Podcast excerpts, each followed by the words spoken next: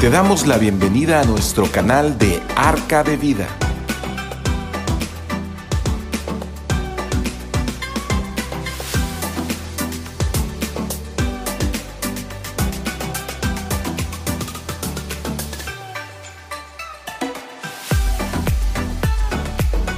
¿Qué tal? ¿Qué tal? Muy buenas tardes, tengan todos ustedes. Me da mucho gusto saludarlos desde este lugar, desde Ciudad del Carmen, Campeche, desde el Centro Cristiano de, Ciudad del Carmen.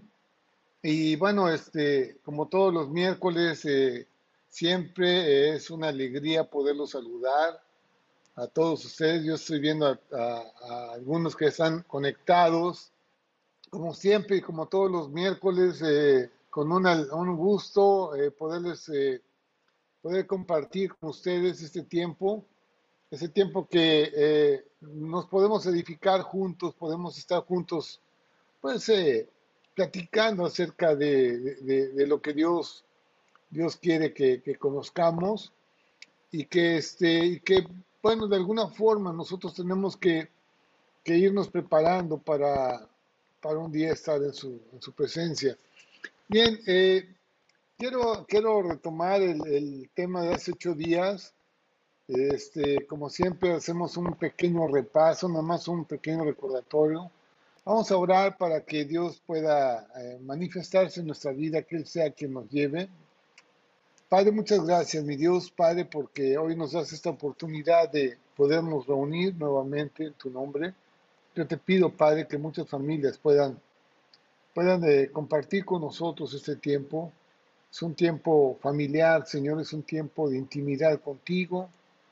Eh, Es un tiempo en el que podemos aprender, Padre, en casa, eh, desde nuestro hogar, Señor, escuchar y bueno, estar un poco, pues, relajados y, estar un poco eh, fuera de toda tensión y de todo trabajo y solamente concentrarnos en, en lo que tú nos quieres hablar el día de hoy, Señor. Yo te doy gracias, Padre, por ese tiempo, en el nombre de Jesús, Señor. Amén. y Amén. Bien, eh, yo estaba, estábamos tocando este, este, este tema.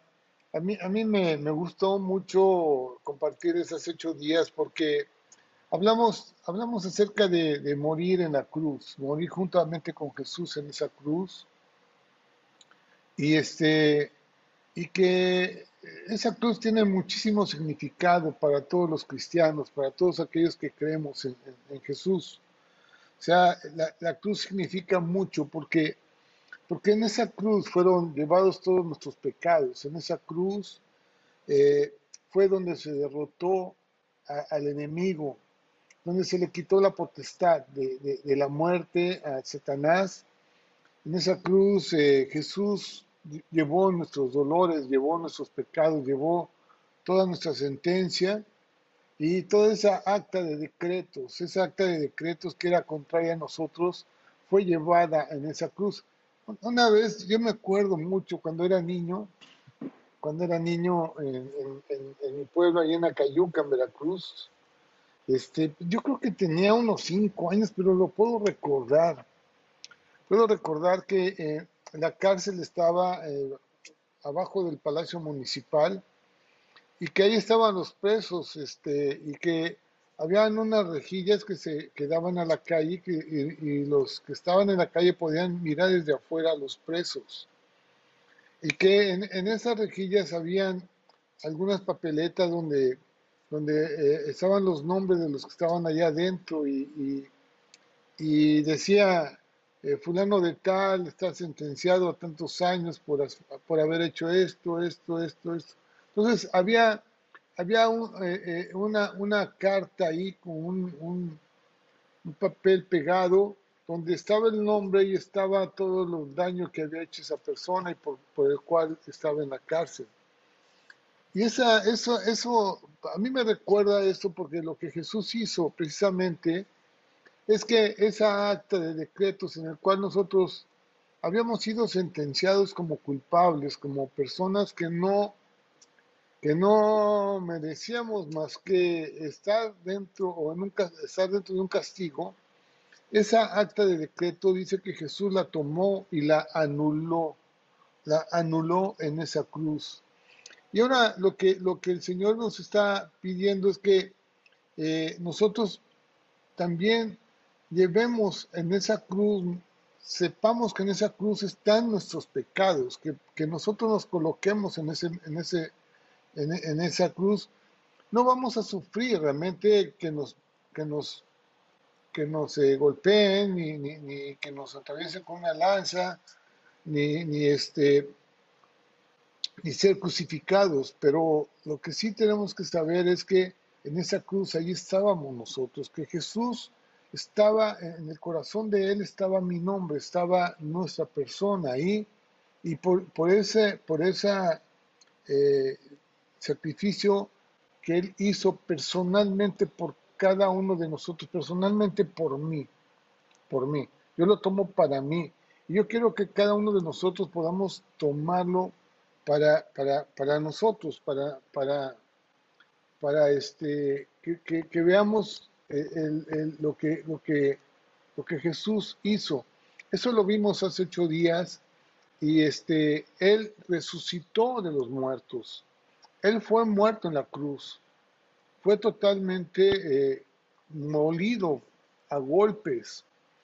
Y, este, y, esa cruz, en esa cruz, al estar colgado eh, en esa posición, nuestra, nuestra, nuestra forma de respirar, o sea, nuestros pulmones no, se puede, no pueden tener los músculos necesarios para que puedan expandirse y, y podamos tomar aire. Entonces, lo que, lo que, está, lo que pasa ahí es que eh, los que están colgados en, en, esas cruces mueren asfixiados. Sin embargo, Jesús murió antes. ¿sí? Y, y, dijo, consumado es, o sea, fue tan, tan brutalmente golpeado, que ensangrentado, que, no tenía ya ninguna fuerza, no murió, no, murió muy rápido, hasta los mismos romanos se sorprendieron de que ya haya muerto.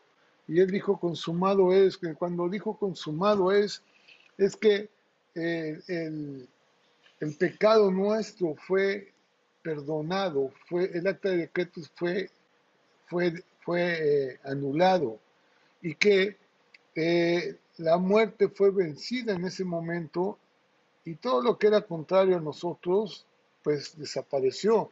El pecado desaparece. Dice que el velo del templo se rasgó en dos para que nosotros tuviéramos acceso al lugar, al lugar de la santidad donde está Dios.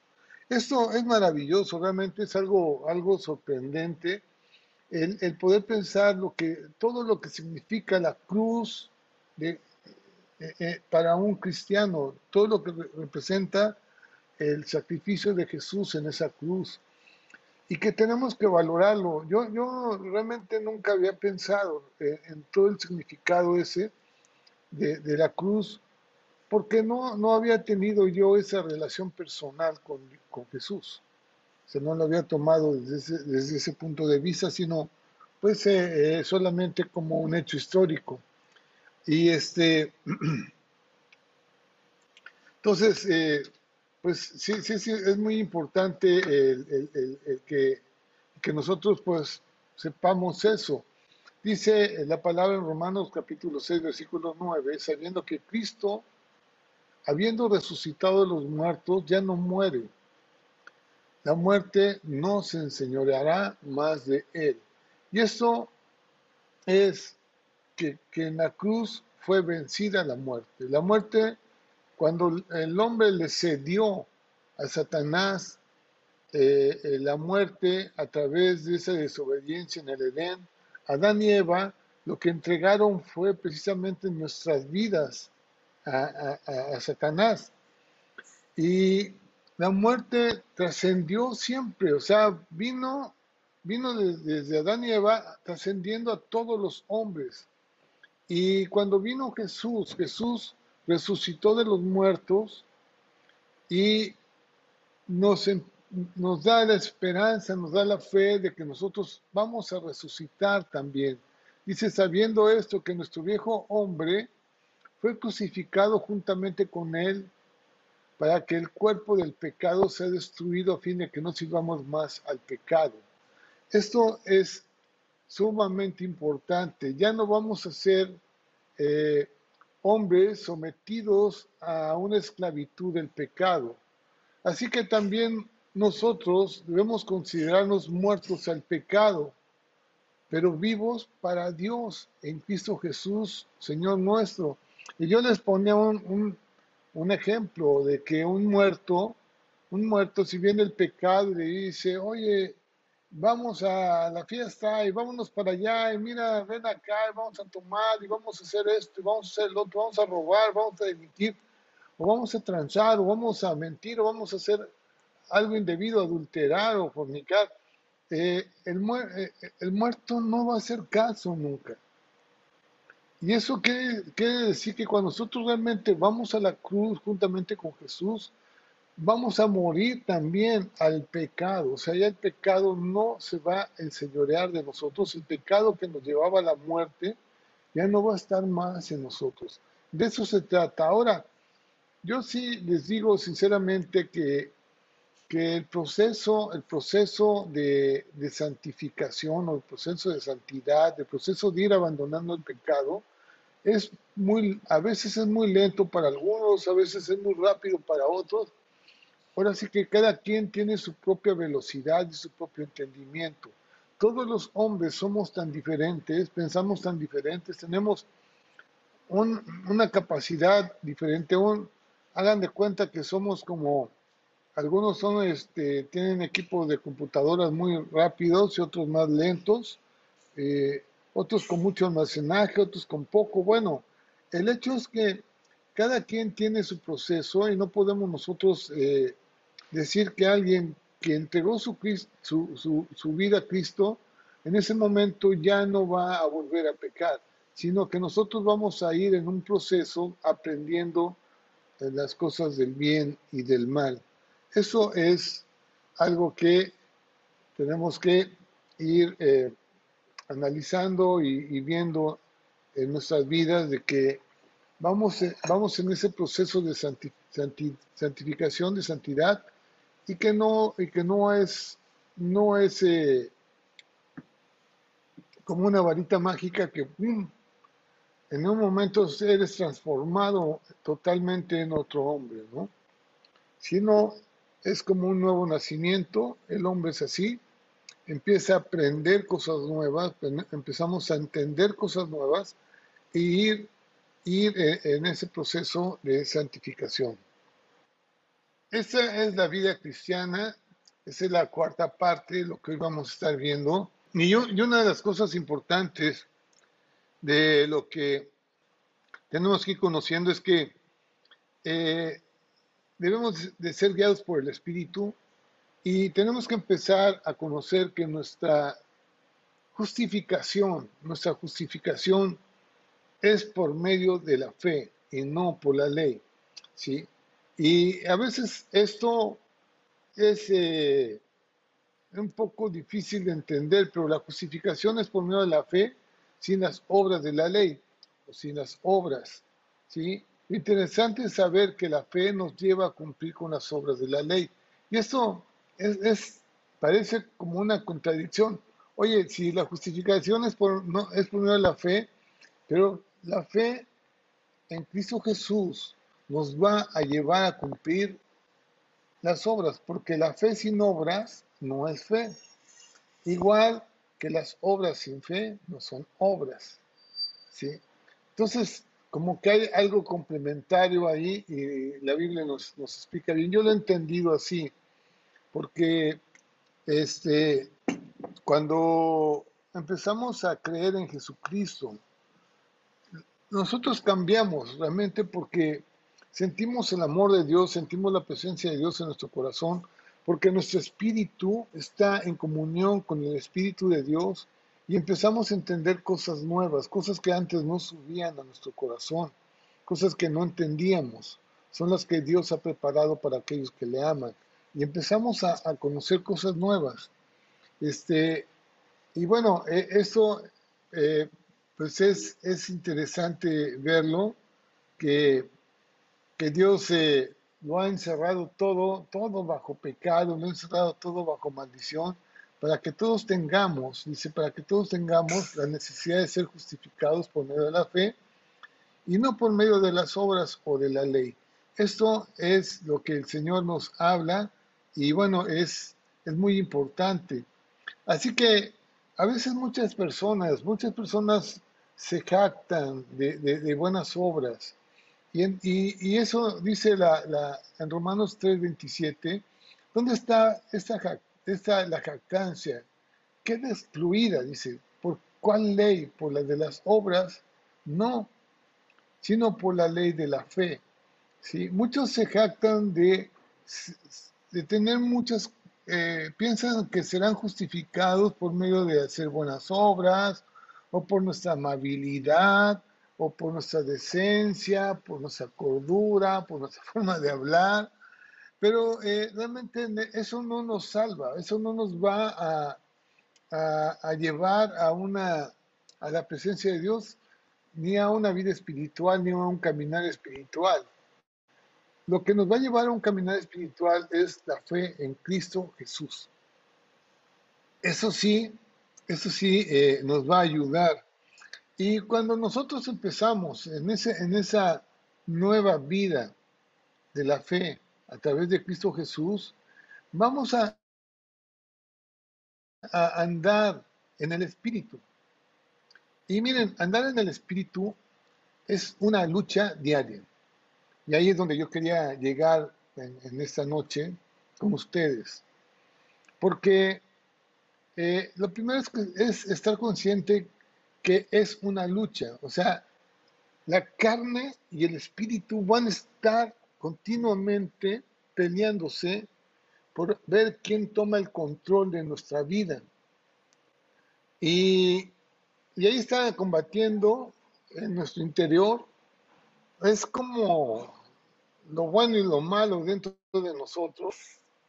Tenemos que tomar una decisión y tenemos que fortalecernos de alguna forma para tomar buenas acciones. Es donde, donde el Espíritu nos convence de algunas cosas. Una de las primeras acciones es cuáles son las razones que nos llevan a hacer cosas indebidas. Primeramente, pensar ¿Qué cosas son las que nos llevan a ser eh, los amigos, que, el orgullo? ¿Qué es lo que nos lleva a hacer cosas indebidas? Si es la soberbia, si son eh, las amistades, las mismas amistades o las mismas personas que están rodeándonos, a muchas veces son las que nos llevan a hacer cosas que no queremos hacer. Entonces tenemos que mirar algunas situaciones en las cuales nosotros somos responsables de tomar acciones. Si finalmente Dios no quiere robots, quiere personas que tomen decisiones propias y nos da el libre albedrío para hacerlas, para tomarlas. ¿Sí? Eh, es algo muy, muy, muy trascendente esto de andar en el espíritu y no satisfacer las, a la carne, a, las cosas que nos están motivando a pecar. Dice, digo pues en Gálatas 5:16, digo, digo pues, andad en el espíritu y no satisfagáis los deseos de la carne. ¿Cuáles son los deseos de la carne? Ahorita los vamos a ver. Dice, porque el deseo de la carne es contra el espíritu y el del espíritu es contra la carne y estos se oponen entre sí para que no hagáis lo que quisierais. ¿Sí? Es, esa es la situación, la realidad que pasa en el hombre. El hombre está en una lucha interna tremenda. Y tenemos nosotros que, ahora sí, combatirnos. El Señor nos enseña a combatir, nos enseña a luchar, nos enseña a llevar una vida espiritual. ¿sí? Fíjense bien, hay muchas, muchas situaciones que, que la Biblia nos enseña de, pueblos, pueblos que, supongamos Sodoma y Gomorra. Sodoma y Gomorra era, era, eran unas ciudades, estaban en, en una depravación sexual tremenda, tremenda. O sea, ahí desde el más pequeño hasta el más grande tenían relaciones, relaciones con hombres, hombres con hombres y mujeres con mujeres, y bueno, y había una, una, depravación y una promiscuidad terrible. De tal forma que cuando llegaron los ángeles, los ángeles llegaron y querían, querían meterse con ellos, desde el más pequeño hasta el más grande, querían, querían tener, tener relaciones sexuales con ellos. Fíjense bien cuál era el problema de Sodoma. En, en Ezequiel capítulo 16, 49, esto dice, he aquí que, que esta fue la maldad de Sodoma, tu hermana. La soberbia, fíjense bien qué fue lo que el problema de, de estar en esa, en esa situación de tanto pecado y tanta depravación. Eran hombres soberbios. Había saciedad de pan, tenían abundancia de pan. Ellos no estaban preocupados de qué iban a comer o qué iban a vestir, dice, y había abundancia de ociosidad. Así que eh, por eso ellos estaban totalmente perdidos. ¿Por qué? Porque, pues, primeramente, la soberbia es un problema muy fuerte en el hombre. La soberbia de sentirse dioses, sentirse eh, grandes, sentirse poderosos. Ellos tenían ese, ese sentir porque tenían dinero, porque tenían bienes, porque tenían pan, porque tenían el sustento garantizado. Y no se preocupaban tanto por, trabajar, porque ya lo tenían, o sea, ellos tenían su forma de vida, estaba ya garantizada, es como aquel hombre que hace sus graneros más grandes y dice, ahora sí, voy a disfrutar de la vida, voy a hacer lo que yo quiera, y este, y ese era, ese, era Sodoma. Y, y este, y eso les daba tener mucho tiempo que en lugar de invertirlo en, cosas espirituales, lo invertían en la, en la, ociosidad, en el juego, en los viajes, en, no sé, en andar en fiestas, en, en borracheras, andar en todo tipo de cosas, ¿no? Eso, es lo que, lo que el hombre piensa que merece. Yo, yo he escuchado muchas personas que por el hecho de que tienen bienes y tienen riquezas o tienen algo, alguna bendición, dicen, ah, pues yo me merezco, me lo merezco, ¿no? Me merezco ser adúltero, me merezco ser borracho, me merezco andar en fiestas, andar en, lujos, andar en todo eso. Y piensan que se lo merecen, igual que en Sodoma. E, ese, e, ese era el problema se llenaron de soberbia, hicieron abominaciones y, bueno, este, eh, el deseo de su carne, en todo lo que ellos deseaban de la carne, los satisfacían en, todo, o sea, no, no tenían limitaciones. Este, así que en cuanto nosotros dejamos que ese tipo de situaciones gobiernen nuestra vida, ya sea la soberbia, ya sea el, esas riquezas empiezan a gobernar nuestras vidas, entonces vamos a alejarnos de Dios. Y Dios precisamente lo que, lo que quiere es que disfrutemos la vida no sometiéndonos a la soberbia y, a, la, a, la, abundancia y a las riquezas, sino sometiéndonos a Dios a través de su espíritu. Caminar en el espíritu es someternos a Dios. Así que eh, cuando la flojera, cuando el alcohol, las drogas, la, la, manzana diversión, el amor al dinero y, todas esas cosas que el hombre piensa tener derecho a apostar, a, ir a, los... A mí me da, no sé, eso de que vayan a, a lugares donde donde apuestan millones de pesos, donde pierden tanto dinero.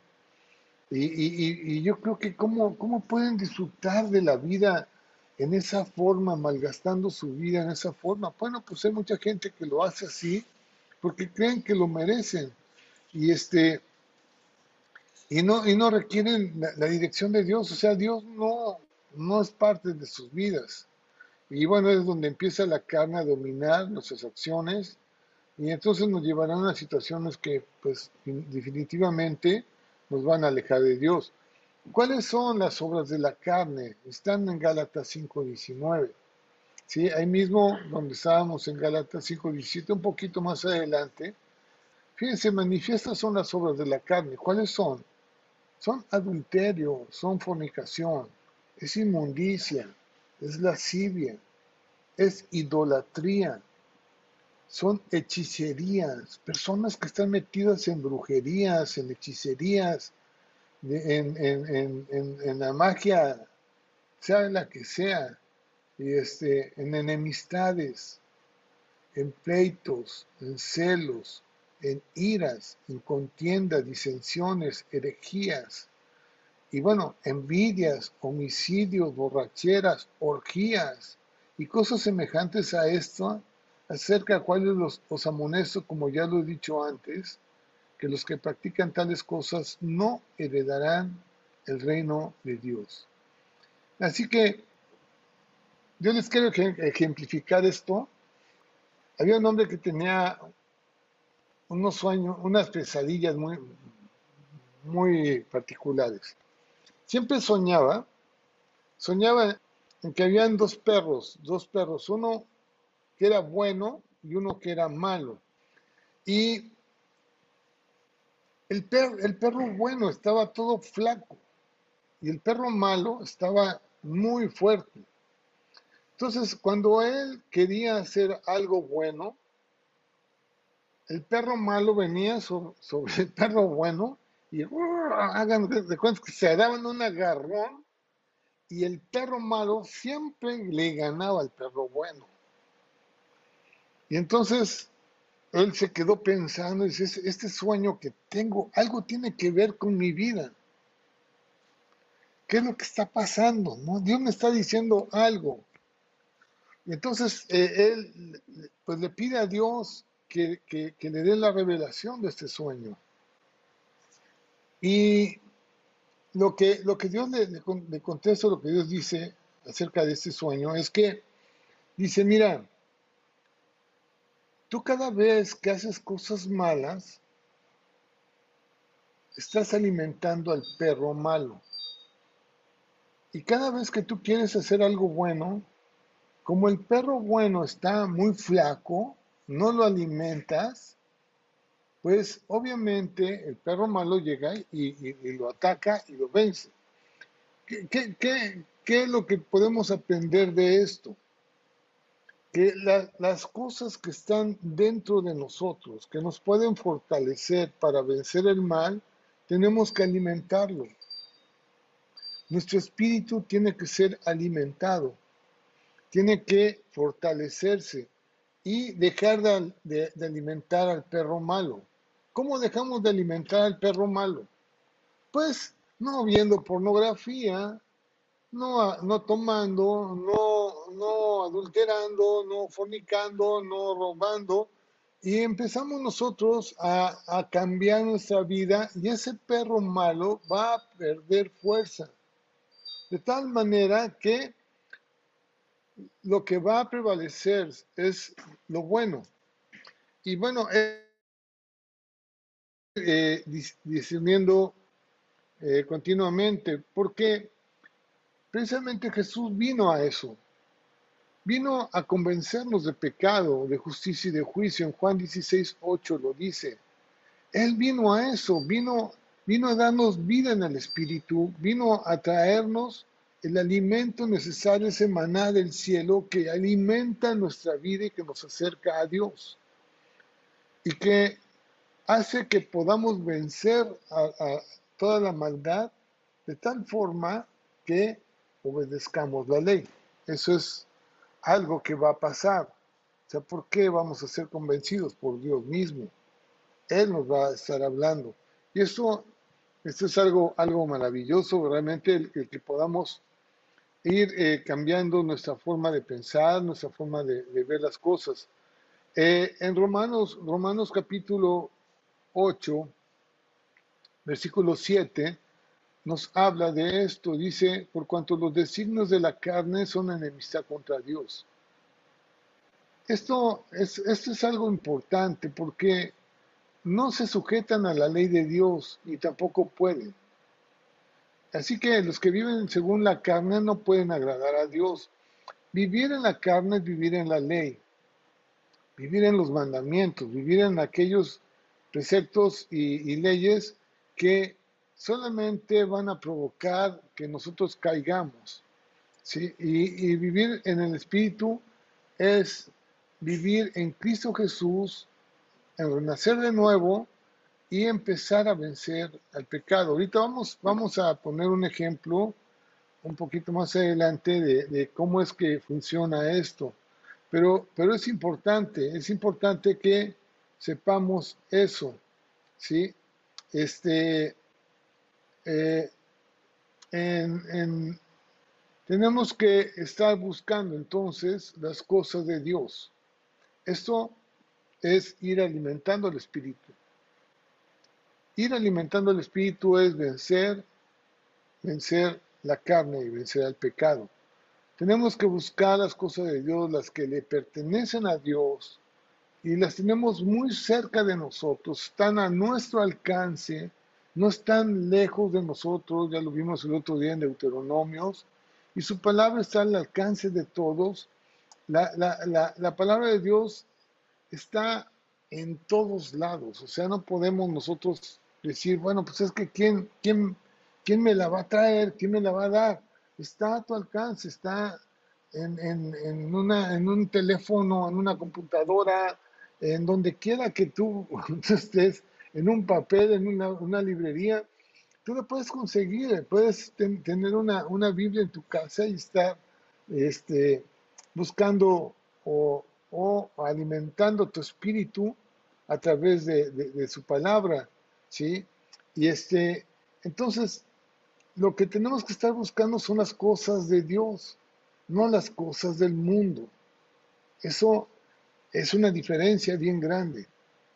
Y, tenemos que estar convencidos de eso. Yo, realmente era lo que quería, buscar las cosas de Dios, buscar las cosas que son reales, las cosas que, que no cambian, que son eternas. Las cosas del mundo son cambiantes, el mundo cambia cada rato. La ciencia cambia rapidísimo, las modas, todo cambia, ¿sí? Pero Dios no, Dios es el mismo ayer, hoy y por los siglos. Y la palabra de Dios, lo que dice Dios acerca de nosotros, es cierto totalmente, no cambia, no cambia.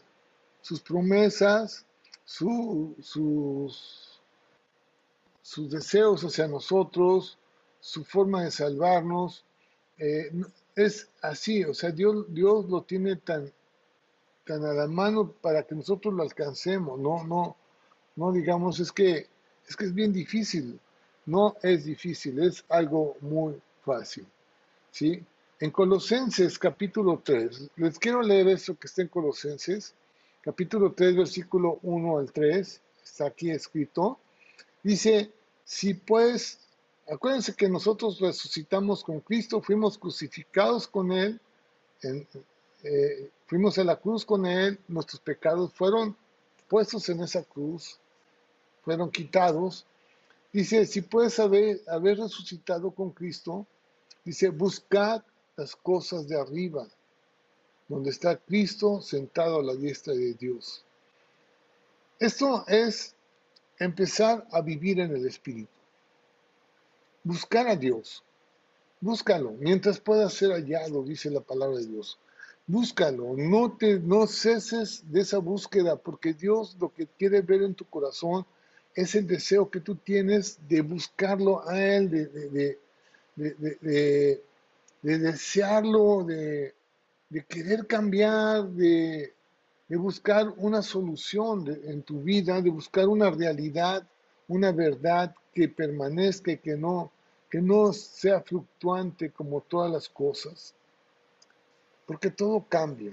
Dice, si habéis resucitado en Cristo, busca las cosas de arriba, busca las cosas de Dios.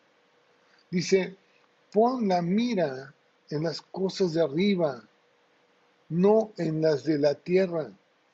Y entonces ahí es donde empezamos nosotros a combatir. Acuérdense que las cosas del espíritu son contra la carne. Si tú pones tus ojos en las cosas de arriba, estás poniendo tus ojos en las cosas del espíritu, en las cosas de Dios. Pero las cosas de la carne siempre son atractivas y, quieren desviar nuestra mirada hacia ellas. Pero dice, no, porque tú ya estás muerto. Si tú ya estás muerto al pecado, estás muerto a las cosas de la tierra, porque habéis muerto y vuestra vida está escondida con Cristo en Dios. Colosenses capítulo 3 del 1 al 3. Así que, ¿queremos caminar en el Espíritu? Ok, pues pongamos nuestra mira en las cosas de arriba. Pongamos nuestra mirada en Él puesto los ojos en Jesús, el autor y consumador de la fe, no en las cosas de la tierra, no en las ganancias, no en las, eh, este, en las cosas que podrían llevarnos eh, al, a la ociosidad o a lo que, lo que pasó en Sodoma. ¿sí? E, en el versículo, si, ustedes siguen leyendo en Colosenses no está aquí, pero se los voy a leer en el versículo 5. Dice, haced morir pues lo terrenal en vosotros. ¿Qué es lo terrenal en nosotros? ¿Qué es lo que, lo que Dios nos está diciendo que muramos a qué? Ah, pues aquí nos los dice. ¿Sabes qué muere? A la fornicación, a toda impureza, a pasiones desordenadas, a malos deseos, a avaricia que es idolatría. Acuérdense que los primeros cristianos, cuando, cuando empezaron eh, Pedro, Pablo, Juan, eh, Jacobo, eh, Tomás y todos, todos los apóstoles empezaron a predicar a, pues a, mucha gente, pues Pablo, Pablo fue a predicar a los gentiles y en un tiempo pues Pedro también tuvo que enfrentarse a ese tipo de situación. Entonces, ellos eran judíos y decían, bueno, pues no, no podemos obligarlos a que sean judíos, ¿qué, qué hacemos con esos hombres que ni son judíos y son gentiles? Son gente que pues vienen de otras religiones, de otros lugares, ¿qué hacemos con ellos? Ah, pues sabes qué, lo, lo que tenemos que hacer es que primeramente no sean idólatras, primero que no sean idólatras, que renuncien a, a la idolatría, ¿sí? Y punto número dos, que no sean adúlteros. El problema sexual es un problema de antaño, de toda la vida, o sea, no, no es un problema del día de hoy, de, nuestra actualidad, es un problema que viene desde Adán y Eva, desde, desde esos tiempos, el problema de la sexualidad nos ha llevado a hacer un tropiezo y tropiezo y tropiezo.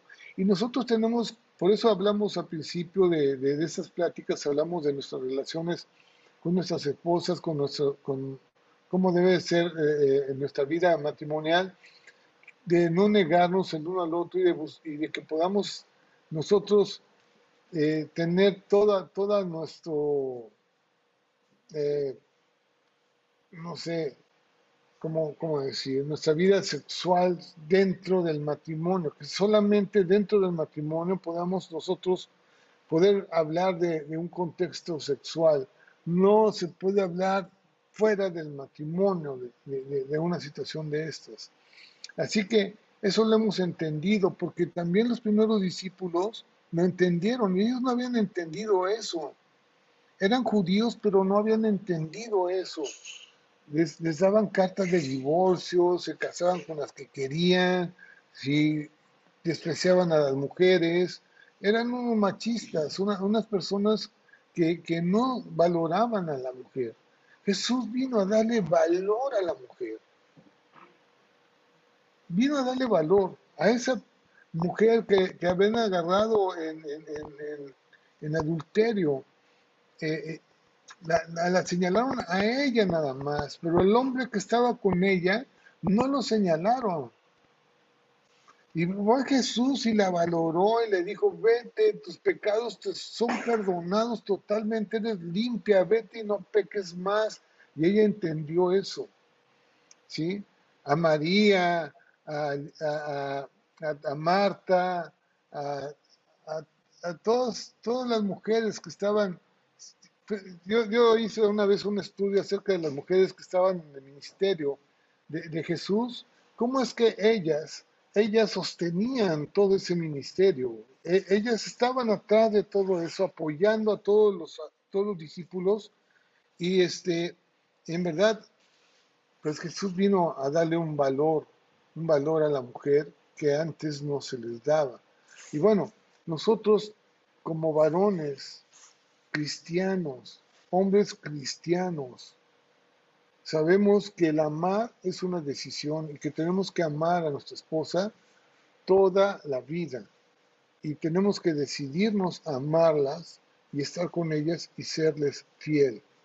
Es una mentira eso de que ya no la quiero o ya no me quiere ya no, no me gusta, no, no me llevo bien con ella. Es, es una mentira, ese es todo una, un, teatro solamente porque toman una decisión de ya no estar con ella y quieren hacer lo que ellos quieren.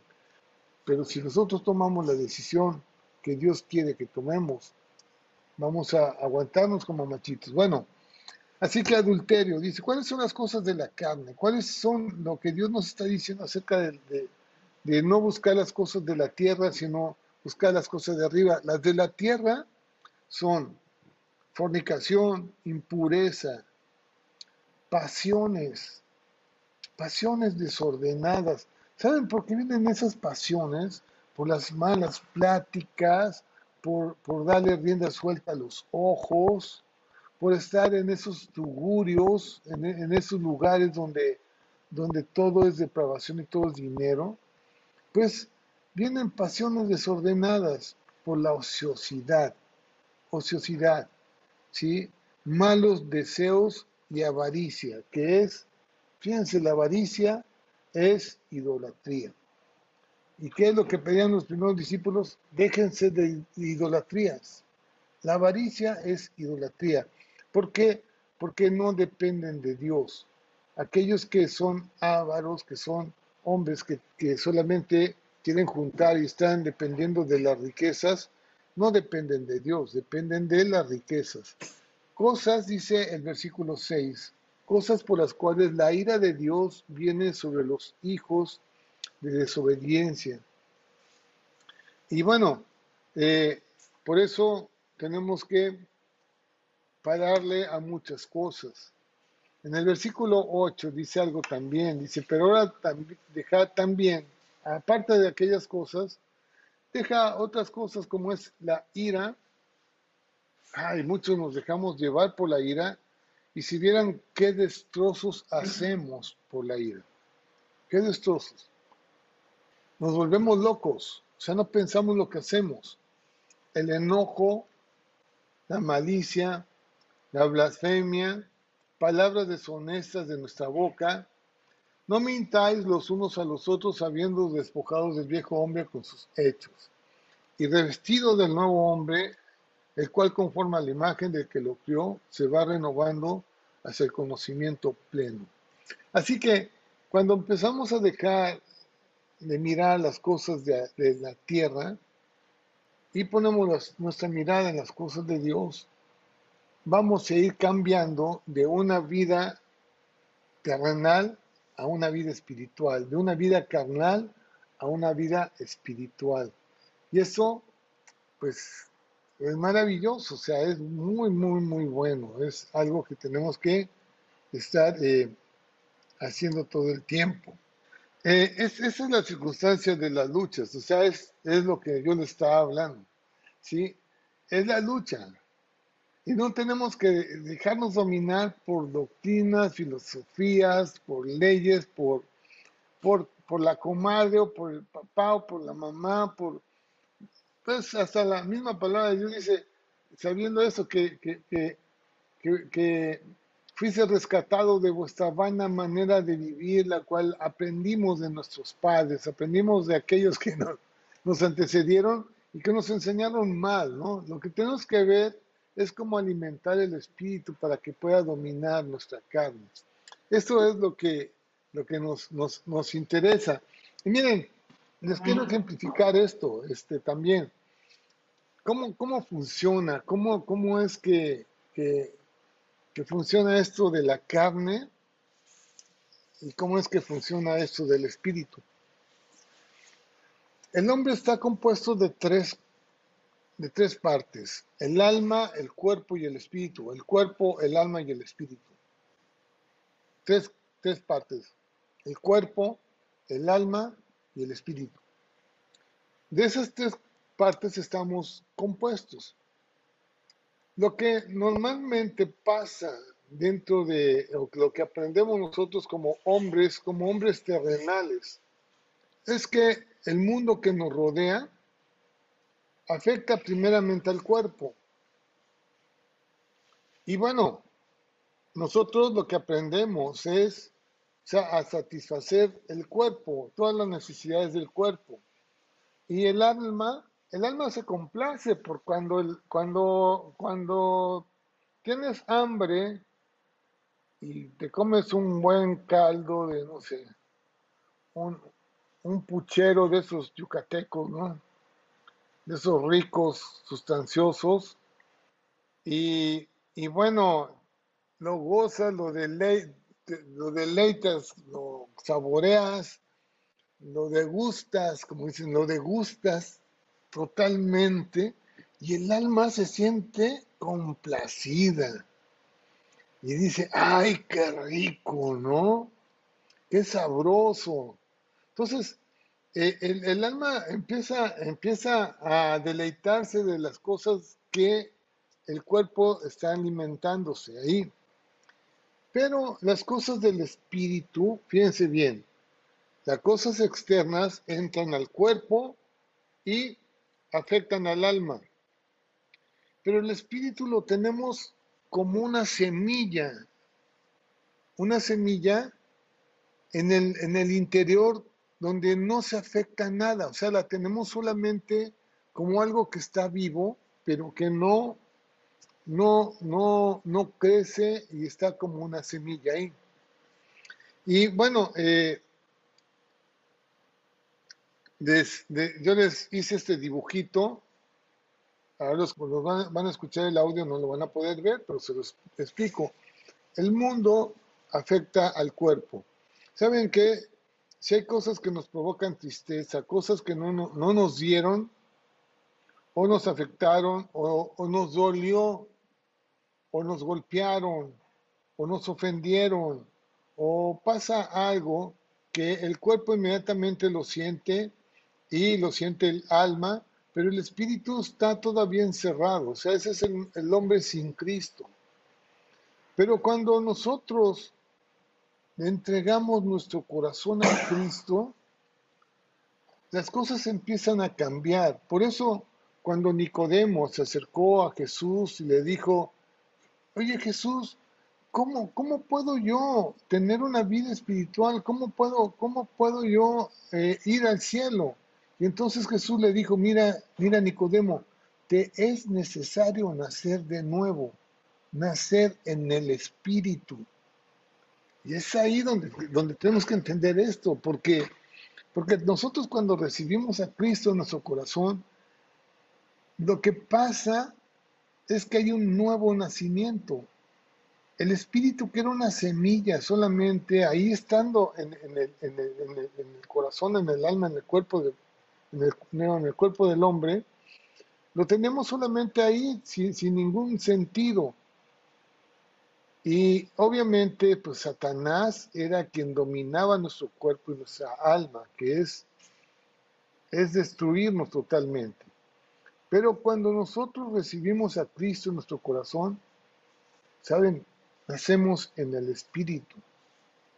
Y invertimos todo. Invertimos todo. Lo que ahora, lo externo, lo externo en donde va a estar atacando el mundo a nuestra vida, el que le va a hacer frente es el espíritu. O sea, nosotros vamos a poder tamizar todas esas, situaciones. Por eso es importante la vida espiritual. Porque nosotros empezamos a crecer espiritualmente y empezamos a proteger lo que es eterno. ¿Saben qué es eterno? El alma, lo que tú eres. El alma es lo que tú eres. Son tus emociones, son tus pensamientos, lo que, lo que tú sientes, lo que tú reaccionas, cómo reaccionas. Todo lo que tú eres está ahí en el alma. Y entonces, cuando dejamos crecer al espíritu y ponemos las cosas, o decir, ponemos la vista en las cosas de arriba, estamos creciendo en el espíritu y cuando viene el, mundo a atacarnos, ya sea el hambre, ya sea a lo mejor la, alguna situación, el adulterio o alguna tentación, venga, entonces lo que va a estar externo protegiéndonos a nosotros es el espíritu. Y el espíritu no va a dejar que nosotros caigamos en problemas de pecado. Por eso somos guiados por el Espíritu. El Espíritu es el que nos convence de pecado. Así que el mundo va a estar atacando algo que no va a poder atacar, que es el Espíritu. Y entonces el alma, el alma va a estar protegida por el Espíritu. Y el cuerpo, el cuerpo se va a someter el cuerpo que va a quedar en el centro. Lo que antes estaba eh, en el centro era el espíritu que, no lo dejábamos, no lo dejábamos vivir. Ahora lo que nos vamos a dejar vivir es el cuerpo, el cuerpo de pecado, ese cuerpo que solamente se quiere deleitar y quiere gozarse y, quiere, quiere pues que nosotros seamos llevados por cosas que no convienen. Este, entonces, pues ahí, está esa lucha, esa lucha, y cada vez que nosotros ponemos nuestra mirada en las cosas de arriba, vamos a estar creciendo en, nuestra vida espiritual y vamos haciendo morir las obras de la carne. Dice en Colosenses 2.20, pues si habéis muerto con Cristo en cuanto a los rudimentos del mundo, ¿por qué, como si vivieses en el mundo, sometéis a preceptos tales como no manejes, ni, ni gustes, ni aun toques, en conformidad a mandamientos y doctrinas de hombres? Cosas que se destruyen con el uso. Tales cosas tienen a la verdad cierta reputación de sabiduría en culto voluntario, en humildad y en duro trato del cuerpo, pero no tienen valor alguno contra los apetitos de la carne. Y, lo, que, lo, que, lo que nos está diciendo realmente Pablo aquí, o está diciendo Pablo a la iglesia Colosenses, es que Está bien, hay muchos que sacrifican, o sea, es como el hacer ejercicio, es, un sacrificio que pues finalmente te va a beneficiar en tener una buena condición y una buena salud y un buen, cuerpo, ¿no?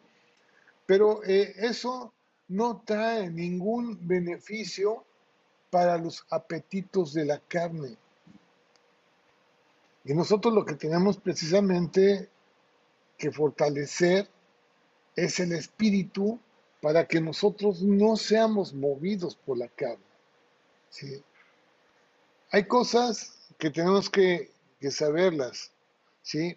porque muchos dirán, pues a lo mejor estudiando, a lo mejor eh, teniendo una vida útil o, dando clases o estar ocupado todo el tiempo, muchas cosas, muchas actividades que podemos estar eh, haciendo en la carne, son cosas que no nos van a no tienen ningún valor contra los apetitos de la carne. no, no nos van a ayudar. Solamente lo que nos puede ayudar. Por eso Jesús nos dice claramente en, en Gálatas, todo lo encerró bajo pecado. Todo está encerrado bajo, bajo la maldición. ¿Para qué? El mundo está encerrado en pecado. ¿Para qué? Para que todos tuvieran la oportunidad de tener a Cristo en su corazón y salir de esa jaula, de, esa, de esa celda, de, esa prisión de estar en la carne. Y es, es, algo, para mí es algo maravilloso esto porque, porque muchos de nosotros siempre estábamos buscando cómo cambiar, cómo salir de, los problemas, cómo dejar el adulterio, cómo dejar la mentira, cómo dejar la fornicación, cómo, cómo, cómo, cómo dejar las cosas mundanas, eh, el alcohol o las drogas o todo aquello que nos, nos movían, que nos tenían, nos tenían en la prisión. ¿Cómo dejar todo eso realmente eh, cambiar nuestra vida hacia, hacia cosas mejores? Solamente hay una solución, está en Cristo.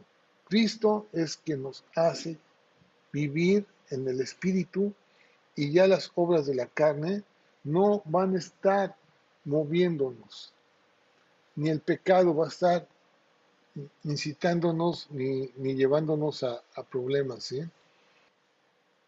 ¿Quién, ¿Quién, de los hombres, quién, quién en la tierra conoce las cosas de Dios? Pues el único que las conoce es el Espíritu que está en Dios. ¿sí? Y, es quien, quien, nos da y nos da a conocer las cosas. Y las cosas de Dios se deben de conocer en forma espiritual. Dios es espíritu. O sea, muchos quieren conocer a Dios en la carne, no se puede. Es algo que no se puede. Es, es una contradicción. O sea, no se puede ser carnal y no se puede ser espiritual, no se puede ser. Tenemos que ser espirituales, tenemos que nacer de nuevo, tenemos que tener a Cristo en nuestro corazón para hacer morir las cosas de la, terrenales. Así que eh, no con, el con razonamientos cuando morimos en Él vivimos en el Espíritu, cuando realmente llevamos a la cruz o sabemos lo que Jesús hizo en esa cruz. Por eso el significado de la cruz es muy importante para todos. Podría ser muy confuso, pero es así. Jesús en la cruz llevó nuestros pecados y tú personalmente tienes que ir con Él a esa cruz y esos pecados tienen que ser crucificados, tienen que estar eh, muertos ahí para que tú ya moriste al pecado también y ya no viva más el pecado en ti y podamos nosotros salir adelante de todos, todos, todos esos problemas. Dios es el que conoce todo. En 1 Corintios 2.11 dice, porque ¿quién de los hombres sabe las cosas del hombre? ¿Quién sabe cómo funciona? ¿Quién sabe cómo, cómo somos? Pues el que nos hizo aquel que nos, que nos creó es el espíritu del hombre que está en él.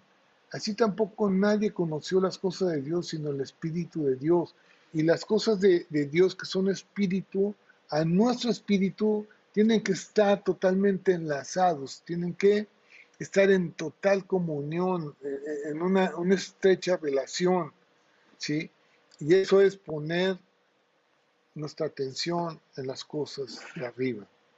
No andar en la carne, sino en lo que Dios, lo que Dios quiere que, hagamos. Y este, nosotros hemos recibido el Espíritu Santo, hemos recibido el Espíritu de Dios a, través de Jesucristo. Y este, para que sepamos que, Dios nos ha concedido eso. ¿sí? Eh, y, eso es lo que, lo que hablamos, no, no, no enseñamos filosofías ni palabras que vienen del mundo, sino lo que viene del, de, de, Dios mismo, ¿no?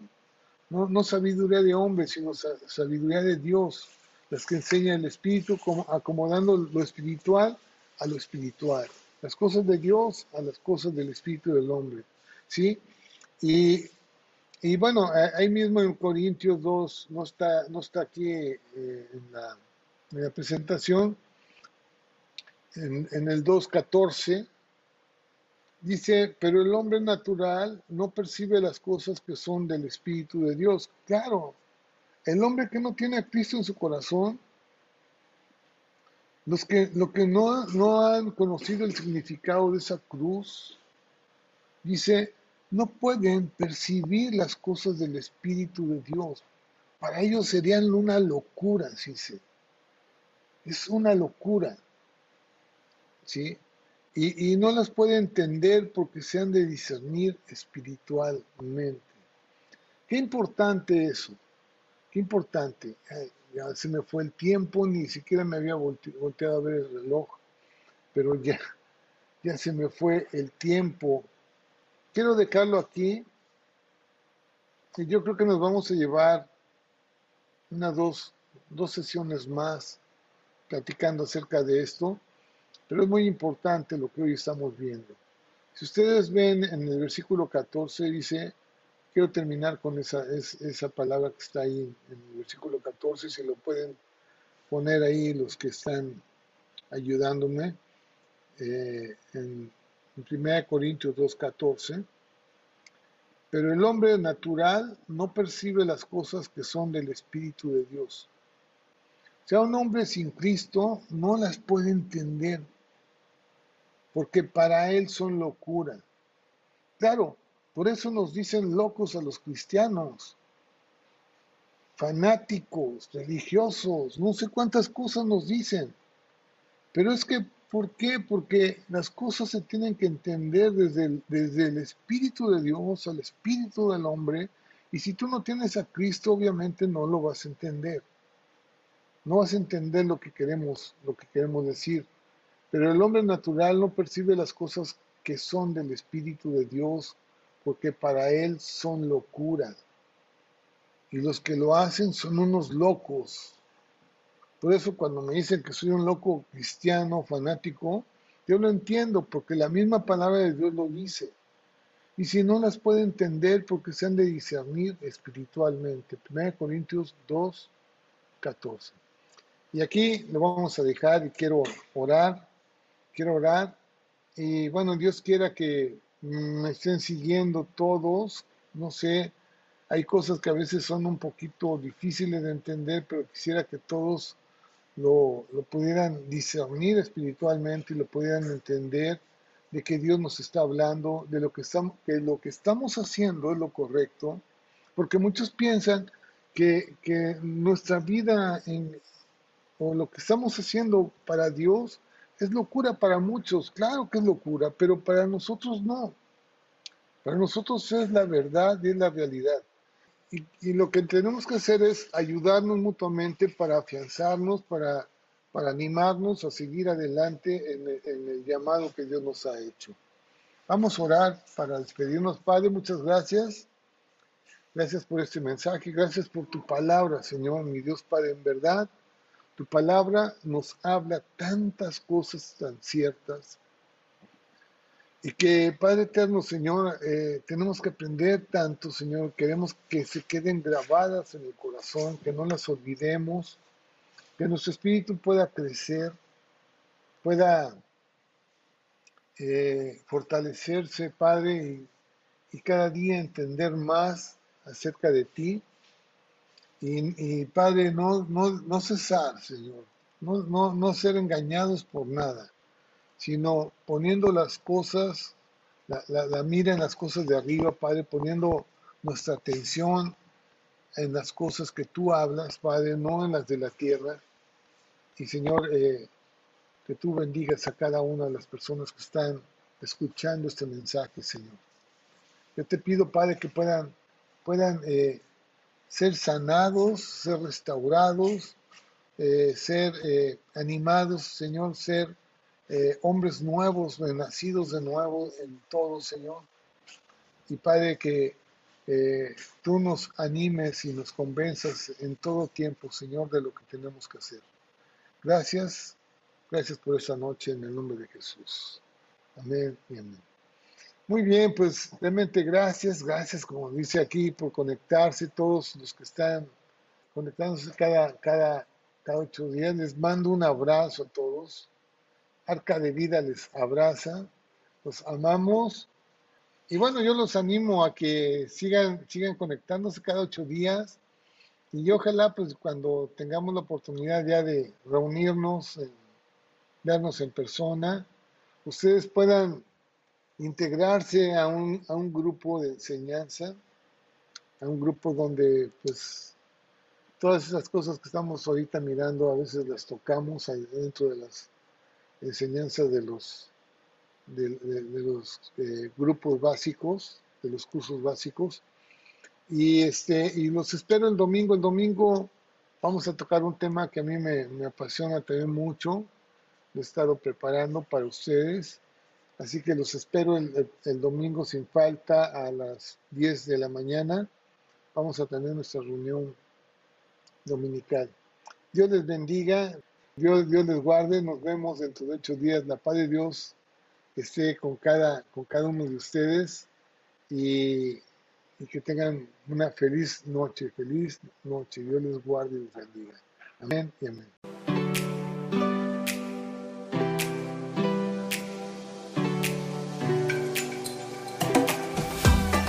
Gracias por sintonizarnos en Arca de Vida. Si deseas más información, te invitamos a conectarte en nuestras redes sociales de Facebook. Te esperamos pronto.